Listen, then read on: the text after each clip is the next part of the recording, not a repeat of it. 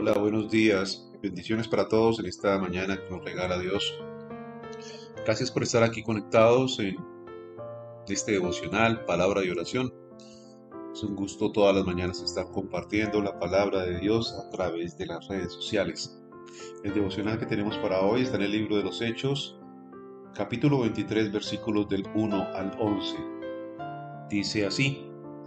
Entonces Pablo, mirando fijamente al concilio, dijo, Varones hermanos, yo con toda buena conciencia he vivido delante de Dios hasta el día de hoy. El sumo sacerdote Ananías ordenó entonces a los que estaban junto a él que le golpeasen en la boca. Entonces Pablo le dijo, Dios te golpeará a, ti, pared blanqueada. Estás tú sentado para juzgarme conforme a la ley y quebrantando la ley me mandas a golpear. Los que estaban presentes dijeron, al sumo sacerdote de Dios injuriáis.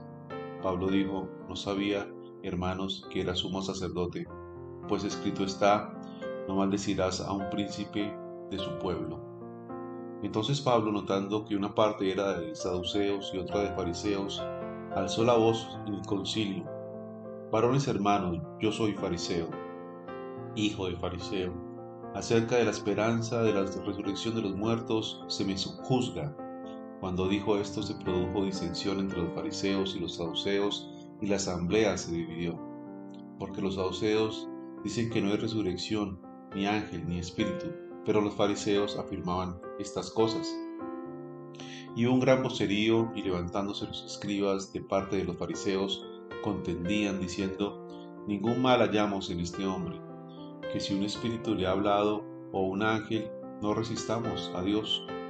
Y habiéndole grande disensión, el tribuno teniendo temor de que Pablo fuese despedazado por ellos, mandó que bajasen soldados y le arrebatasen de en medio de ellos y le llevase a la fortaleza.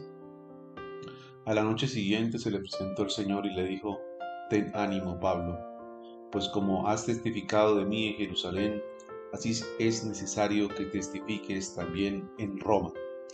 Palabra de Dios. En Hechos 23, versículos 1 al 11. Vemos aquí entonces a Pablo nuevamente citado delante del concilio. Allí este sumo sacerdote Ananías, quien era un hombre profano, avaro y de temperamento colérico, mandó a golpear a Pablo este hombre entonces estaba haciendo algo ilegal con Pablo, estaba haciendo un trato ilegal con él, porque no se le permitía juzgar así a un hermano. Ananías entonces violaba la ley judía al suponer que el arranque de Pablo vino como resultado de un trato ilegal que le dio el sumo sacerdote Ananías. Pablo no reconocía entonces a Ananías como sumo sacerdote, tal vez porque éste quebrantó la ley que quería o que aparentemente representaba. Como cristianos se nos ha pedido representar a Cristo. Cuando los que estén a nuestro alrededor dicen, no sabía que eras cristiano, hay indicios de que no estamos representándole como deberíamos. No somos simples seguidores de Cristo, somos sus embajadores delante de otros. Y esto era lo que hacía Pablo, era un embajador delante del que fuera delante del concilio. Entonces allí habían saduceos y fariseos, los cuales eran líderes religiosos con diferencias notables, sus creencias.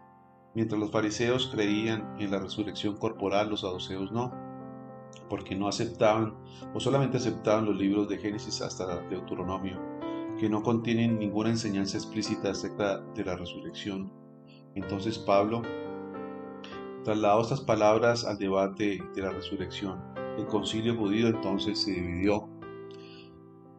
Allí entonces de todas formas eh, el Señor actuó, el Señor lo defendió a Pablo, utilizó a un hombre, utilizó allí a un tribuno para que fuese guardado porque aquellos hombres de este concilio, tanto los fariseos como los saduceos, pretendían matar a Pablo.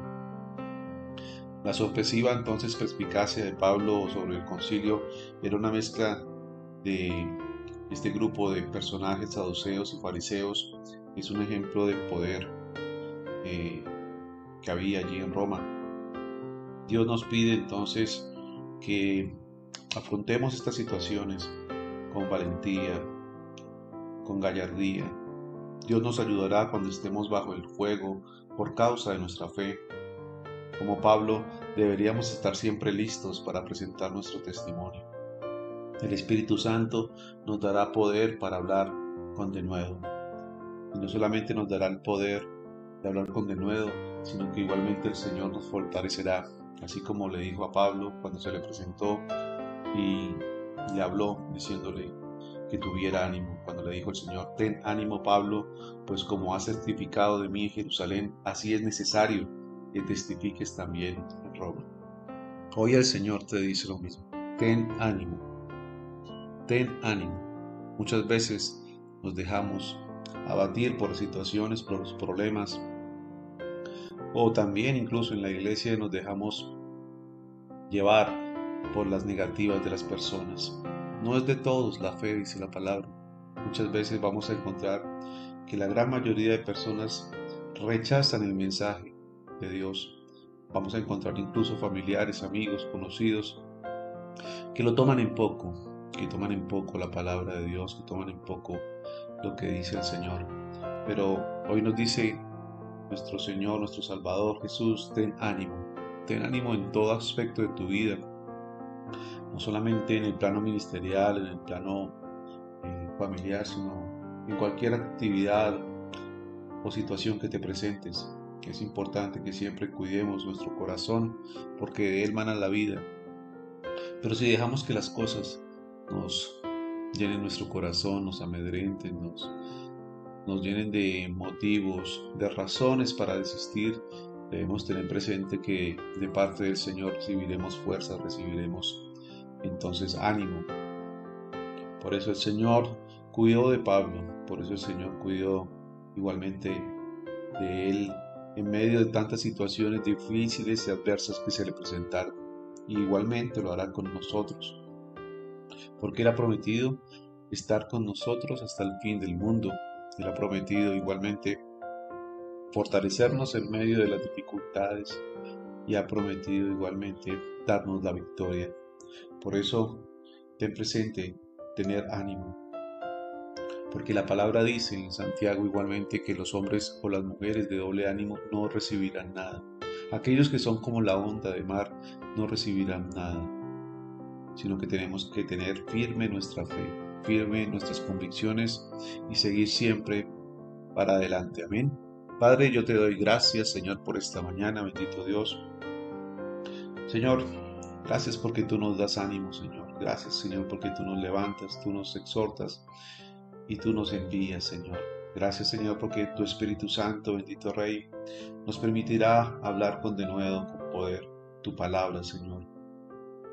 A pesar del fuego enemigo, a pesar de la posición que recibimos en este mundo, Señor, a pesar de lo difícil a veces que es predicar, Señor, a pesar de que haya tantos corazones reacios, Señor, y tanta tierra estéril, Señor, sabemos que tú, bendito Rey, te glorificarás y le demostrarás a todos que solamente eres tú, Señor, nuestro Dios. Hoy te pido, Padre, en el nombre de Jesús, que nos lleves, nos levantes y que nos des de nuevo, Señor, para predicar tu palabra, Señor. Ayúdanos, Señor, a encontrar esos terrenos donde tú nos has enviado, Señor. Aquellas personas que por difíciles y opositoras que sean, Señor, debemos llevar tu palabra, Señor. Ayúdanos, Dios mío, a persistir, a insistir, Señor, en ese llamado que tú nos has dado, Señor, en esa gran comisión que tú nos has encomendado, bendito Rey, para llevar la palabra de Dios hasta el último rincón de la tierra. Te lo pido, Padre, en el nombre de tu Hijo amado Jesucristo. Amén y amén mis queridos amigos y hermanos. Dios los bendiga grandemente. Nos vemos el próximo lunes 6.30 m en este devocional Palabra de Oración de Iglesia Salvación. Un abrazo para todos. Bendiciones.